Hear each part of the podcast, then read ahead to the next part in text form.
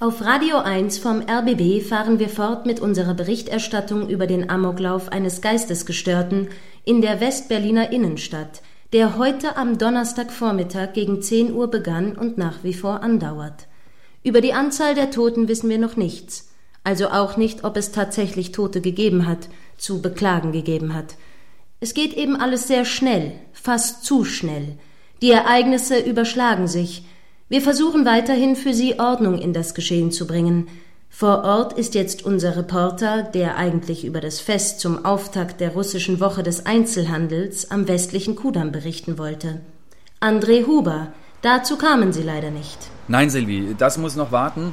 Ich stehe hier in der Lietzenburger Straße. Vor ungefähr fünf Minuten eilte der Täter hier Richtung Osten entlang und gab dabei immer wieder Warnschüsse in die Luft ab, sodass der Bürgersteig für ihn relativ frei war, bis auf vielleicht ein paar Jugendliche, die Kopfhörer in den Ohren hatten und daher von den Schüssen nichts hörten. Und dann lief er, wie gesagt, hier in den ruhigeren Seiten am Diskudams hinein. Ich konnte ihn, ich befinde mich hier auf dem Olivarplatz, aus ungefähr 200 Meter Entfernung gut sehen. Ein sportlicher Mitdreißiger mit Sonnenbrille und zusätzlich offenbar schwer bewaffnet mit Munitionsgürtel. Äh, ungefähr 1,80, dunkelblond, offensichtlich Europäer. Äh, das ist ja nicht ungewöhnlich. Jedenfalls ein glücklicher Zufall, dass sie sich mehr oder weniger in der Nähe des Geschehens aufhielten, so dass sie den Mann sogar aus geringer Entfernung sehen konnten. Was geschah dann? Er schien einen Moment lang innezuhalten. Es war zu dem Zeitpunkt ja auch noch keine Polizei vor Ort. Er stand zunächst am westlichen Ende des Olivarplatzes. Wie gesagt, ich hielt mich eher mittig auf. Er schien seinen Blick über die Restaurants und Geschäfte streifen zu lassen. Ich glaube nicht, dass er nach etwas Speziellem Ausschau hielt, zum Beispiel nach Komplizen. Offenbar operierte dieser Mann alleine, ein typischer Einzeltäter. Das ist ja auch eher die Regel bei Amokläufern. Er stand also da und sah sich um. Das hört sich nach so etwas wie einer Verschnaufpause an, nachdem er ja zuvor, wie die Meldungen lauten, auf dem Kurfürstendamm wild und wahllos um sich geschossen hatte. Vielleicht überlegte er, in welchen Laden oder in welches Restaurant er gehen könnte, um dort ein möglichst großes Blutbad anzurichten? Das wäre doch eigentlich naheliegend gewesen aus seiner Sicht. Was war Ihr persönlicher Eindruck? Sie standen ja in nächster Nähe. Es hatte den Anschein, als ging der Mann kurz in sich, um sich selbst seines festen Willens zu vergewissern, auf dem von ihm eingeschlagenen Weg weiterzugehen, also auch bewusst der Versuchung zu widerstehen, sich ins anonyme Großstadtgetümmel zu flüchten, um vielleicht doch in allerletzter Minute der Verfolgung zu entgehen. Wie gesagt, für mich sah es so aus, als würde er innerlich noch einmal für sich prüfen, ob er am richtigen Ort zur richtigen Zeit und in der richtigen Verfassung war. Aber dann hat er schließlich geschossen, oder? Ja, hat er. Er schoss erneut. Darum geht es hier letzten Endes, leider. Ich erinnere daran, dass eine Reihe von Ladenbesitzern am Olivarplatz aktuell gerade die russischen Wochen veranstaltet, die zwar kein besonders großer Publikumserfolg zu sein scheinen, aber immerhin. Da muss doch unter diesen besonderen tragischen Umständen einiges zu Bruch gegangen sein, oder? Ja, der ohnehin nie besonders belebte Platz war auch zum Zeitpunkt des Amoklaufs, also Donnerstagvormittag kurz vor 10 Uhr, nicht besonders voll. Das war ein großes Glück, denn mit einem Mal zielte unser Mann mit ausgestreckten Armen auf das große Schaufenster eines Möbelhauses, das über den ersten und zweiten äh, Stock reicht und hinter dem aus aktuellem Anlass eine große Russlandflagge hing und drückte ab. Mit ohrenbetäubenden Lärm barst das Ding und Abertausende von Glassplittern fielen auf den Bürgersteig vor dem Geschäft. Das hört sich an, als sei dort größerer Schaden entstanden. Mit Sicherheit. Da gilt unser Mitgefühl natürlich ganz besonders denjenigen Geschäftsinhabern am Olivarplatz mit osteuropäischen Wurzeln. Kleine Läden haben es schwer in Berlin. Das wissen wir alle. Ja, die müssen sowieso schon hart ums wirtschaftliche Überleben kämpfen. Zwischen deutschen Finanzbehörden auf der einen und Schutzgeldmafia auf der anderen Seite. Überspitzt ausgedrückt. Vermutlich ja, André Huber. Aber wir müssen auch über mögliche Verletzte reden. Was ist Ihr aktueller Erkenntnisstand? Wurden Menschen in Mitleidenschaft gezogen, als der Gewalttäter um sich schoss? Nein, äh, glücklicherweise niemand, Silvi. Aber vor dem Hauseingang war ein Kinderwagen abgestellt, der einiges von dem herabfallenden Glas abbekommen hatte. Offensichtlich war der Wagen leer, es bedarf aber keiner überbordenden Fantasie, um sich auszumalen, was für Verletzungen ein darin liegendes Kind davongetragen hätte. Nun muss man fairerweise anmerken, dass es gerade im sehr bürgerlichen Wilmersdorf seit zwei, drei Jahren sehr in Mode gekommen ist, dass dort viele junge Frauen und Männer ihre Hunde in klassischen Kinderwagen spazieren fahren. wenn diese beispielsweise noch zu jung für den Straßenverkehr oder im Gegenteil schon etwas gebrechlich sind. Diese ultramodernen Mamis und Papis trifft man mit ihren Kleinen immer öfter gerade in der westlichen Innenstadt an. Ich für meinen Teil schaue, gerade wenn ich in Charlottenburg oder Wilmersdorf bin, immer genau hin, wenn ich einen Kinderwagen an mir vorbeirollen sehe. Oft liegt da neuerdings ein Vierbeiner drin. Das äh, geht mir ähnlich, aber worauf wollen Sie jetzt genau hinaus?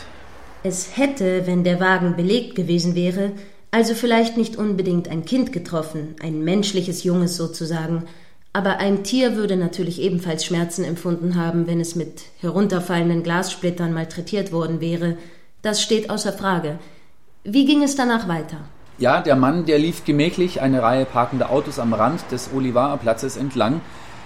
Mir war, als ich das sah, gleich klar, dass er nach einem Fluchtwagen Ausschau hielt.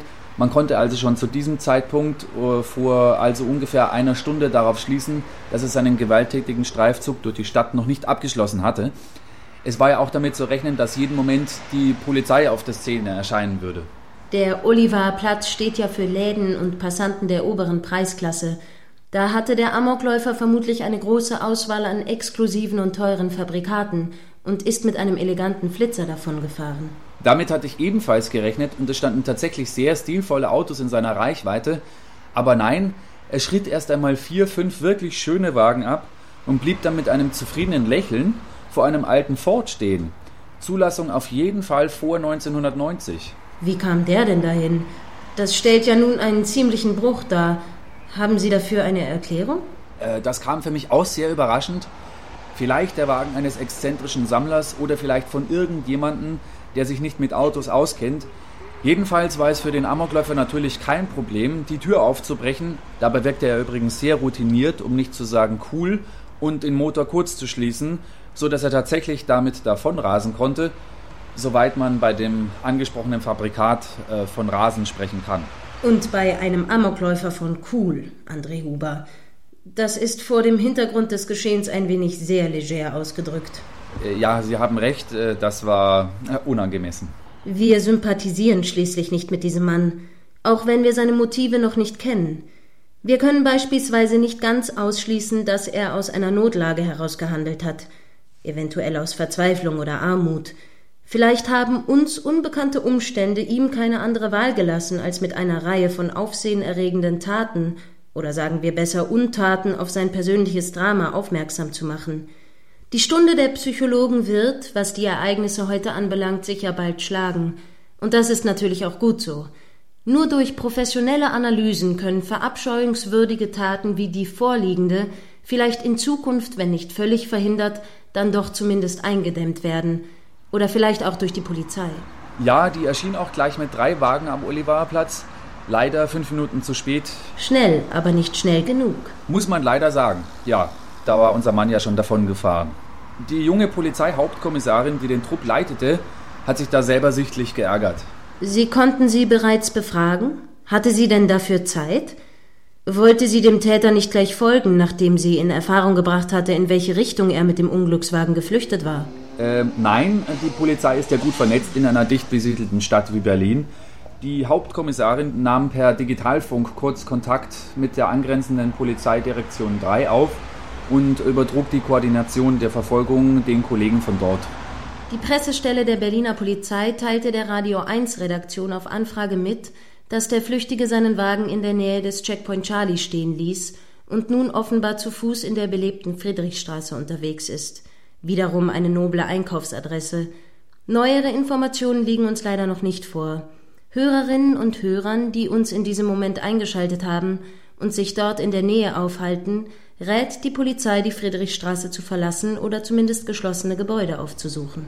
Ja, ist es denn klug, geschlossene Gebäude aufzusuchen? Wenn der Täter nun in eines eindringt und Geiseln nimmt? Das steht hier so. Wir haben diese Aufforderung von der Leiterin der Pressestelle der Polizei bekommen.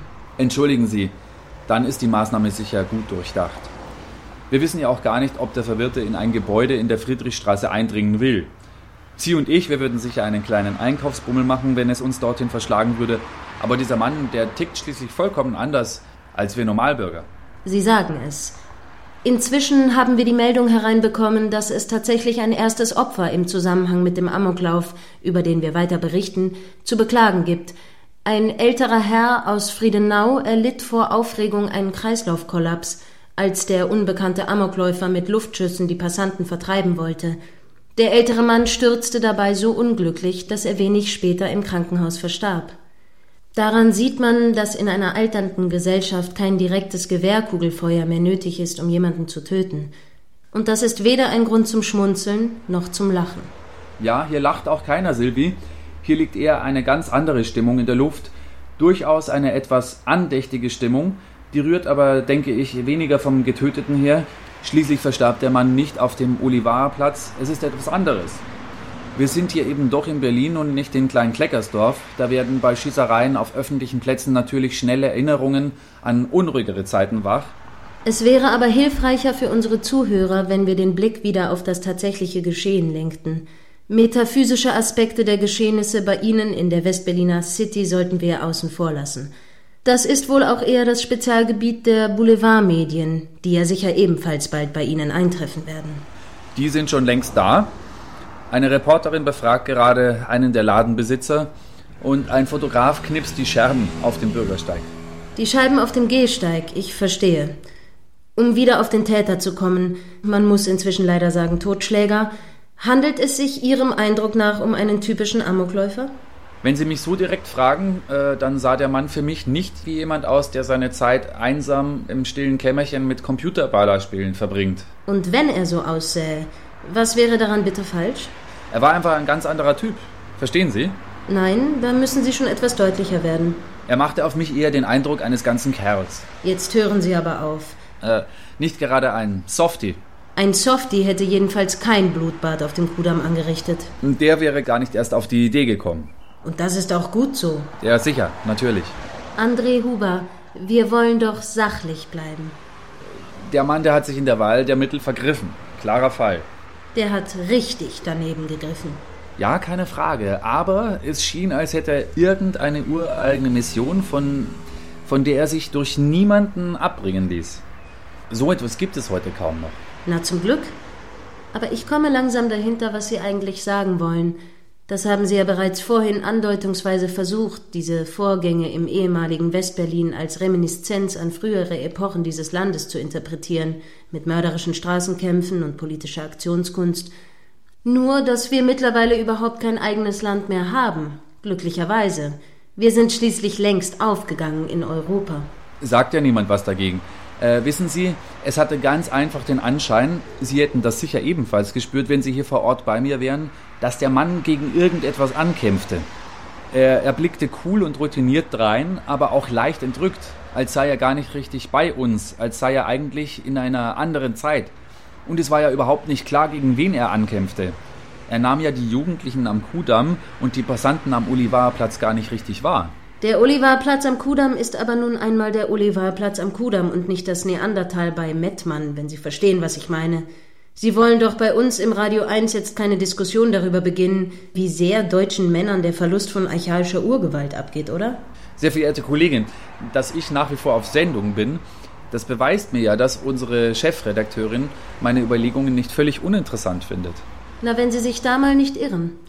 Dass Sie noch auf Sendung sind, liegt vor allem daran, dass wir von unserer Außenreporterin in der Friedrichsstraße, Jasmin Nadolny, momentan nur ein verwackeltes Videobild ohne Ton ins Studio bekommen, womit wir beim Hörfunk naturgemäß leider nicht so viel anfangen können. Das hat vermutlich aktuell mit der Überlastung der Mobilnetze in diesem Bereich von Berlin Mitte zu tun. Kein Wunder eigentlich bei einem Amoklauf. Wenn dieser Verrückte einen solch hohen Testosteronspiegel hat, warum geht er den nicht mit Sport und Sex abbauen, wie Millionen andere Männer in diesem Land auch? Na, vielleicht weil das Testosteron bereits bis in sein Hirn vorgedrungen ist. Nun hören Sie bitte auf, diesen mutmaßlichen Verbrecher zu idealisieren. Wir kennen ja seine Biografie nicht und können nur mutmaßen, dass er etwas ausgefressen hat. Wenn er erst einmal gefasst sein wird, kommt seine Vorgeschichte auf den Tisch, und dann stellt sich vermutlich heraus, dass wir es mit einem gewöhnlichen Kriminellen zu tun haben, der überhaupt nichts Besonderes ist. Ein Mann, der wie viele andere auch durch soziale Netz gefallen ist oder vielleicht einfach nur sein Hartz IV kassiert. Nein, das glaube ich nicht, dass dieser Mann sich vom Staat unterstützen lässt. Was soll denn das schon wieder heißen? Glauben Sie vielleicht, dass der Mann Geld vom Staat verschmähen würde? Als Individualist, ja. Er ist schließlich ein Einzelgänger. Von Komplizen oder Mitläufern war hier jedenfalls nichts zu sehen. Was macht er jetzt? Machen wir jetzt weiter mit vertauschten Rollen? Ist doch vielleicht gar nicht so schlecht für die Zuhörer. Ich weiß nicht. Vielleicht sollten wir lieber eine Musik spielen. Genau das, was die Hörer jetzt von Ihnen erwarten. Ich bekomme über Kopfhörer gerade das Okay der Chefredakteurin. Wie war nochmal Ihre Frage? Was macht er jetzt? Er ist von der Friedrichstraße weg in die Bärenstraße gelaufen und steht jetzt vor. Warum wackelt das denn so? Das scheint ein Botschaftsgebäude zu sein. Ich erkenne ein Wappen. Ein goldener Doppelkopfadler auf rotem Grund. Monaco? Nein, ich glaube, das ist die russische Föderation. Da bin ich mir direkt sicher. Schon wieder? Es tut mir leid. Mit sowas macht man keine Scherze, Herr Huber. Meine Großmutter ist jetzt 85 und sie hat immer noch starke Vorbehalte gegenüber Russen. Da kann ich doch nichts dafür. Ausgerechnet die russische Föderation. Naja, nach seinem bisherigen Verhalten wundert es mich andererseits wieder nicht, wenn sich ihr heimlicher Sympathieträger erneut als Ausländerfeind disqualifiziert. Wieso? Na, als Slavophob? Er zielt jetzt mit seinem Gewehr auf ein Fenster im ersten oder zweiten Stock. Da steht aber niemand dahinter, zum Glück. Jetzt lässt er die Waffe ganz langsam sinken und er. Das ist ja wirklich nicht zu fassen. Mit dem anderen Arm. Er salutiert. Von wegen Ausländerfeind. So nennt man das doch wohl beim Militär nicht. Eine altmodische Ehrerbietung. Dazu fällt einem ja nichts mehr ein. Eine Ehrerbietung vor dem Feind von gestern. Respekt vor einem ebenbürtigen Gegner. Der Mann sehnt sich offenbar nach der Zeit im Kalten Krieg. So kalt war der ja wohl nicht.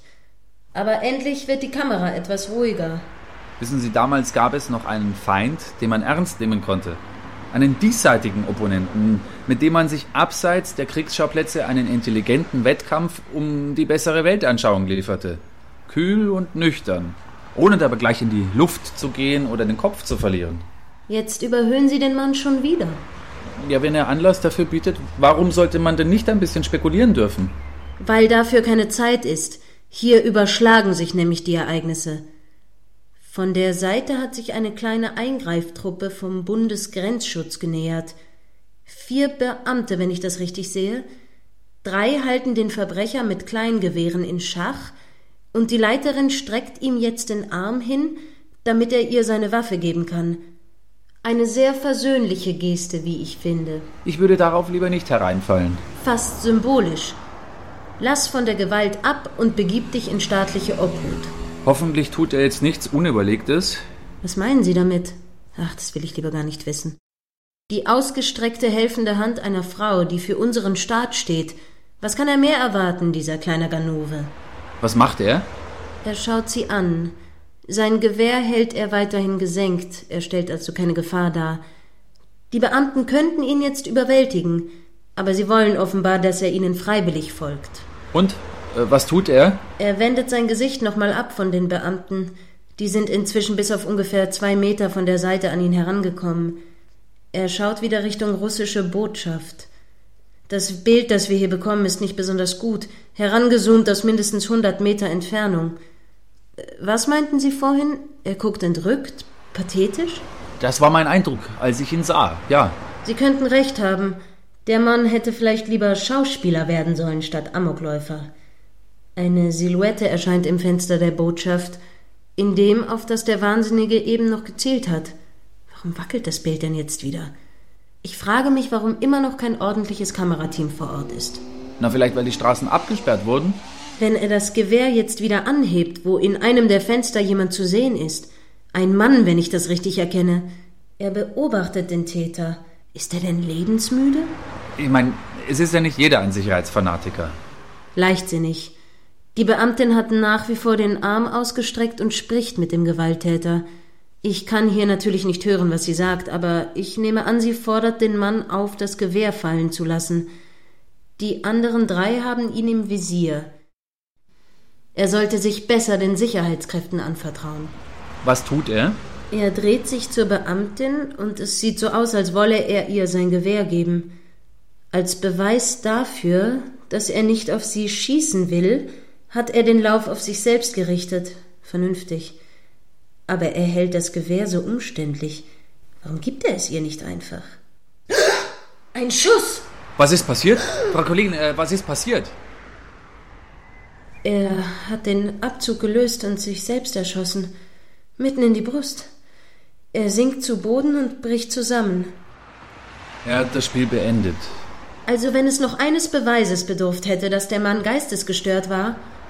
Er hat seine Wahl getroffen. Er hätte sich doch nur in die Hände der Beamten zu begeben brauchen. Welch eine Tragödie. Man hätte ihn doch sicher resozialisieren können. Der Justizsenator hätte sich garantiert für ihn eingesetzt, oder sogar die Bürgermeisterin. Jetzt bekommen wir endlich ein sauberes Bild. Haben Sie zufällig gesehen, ob er in dem Augenblick, als er abgedrückt hat, gelächelt hat? Nein, habe ich nicht.